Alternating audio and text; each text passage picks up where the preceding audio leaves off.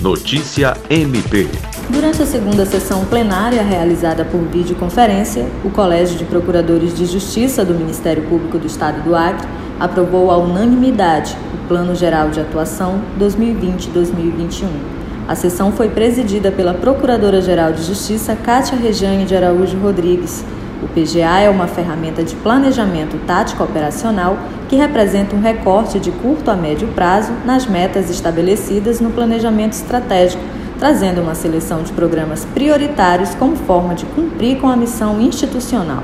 A primeira reunião para avaliação do PGA está prevista para ocorrer em setembro de 2020. O PGA segue todas as diretrizes estabelecidas no artigo 16 da Lei Orgânica do Ministério Público do Estado do Acre bem como as diretrizes do CNMP, e está, portanto, alinhado ao Planejamento Estratégico 2020-2029. Ana Paula Pojo, Agência de Notícias do Ministério Público do Estado do Acre.